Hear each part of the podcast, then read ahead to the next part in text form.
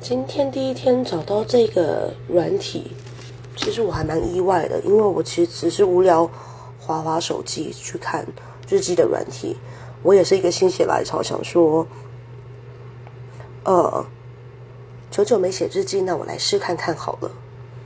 但突然看到这个软体，好像更更有意思，因为你可以直接讲出来。对我这种。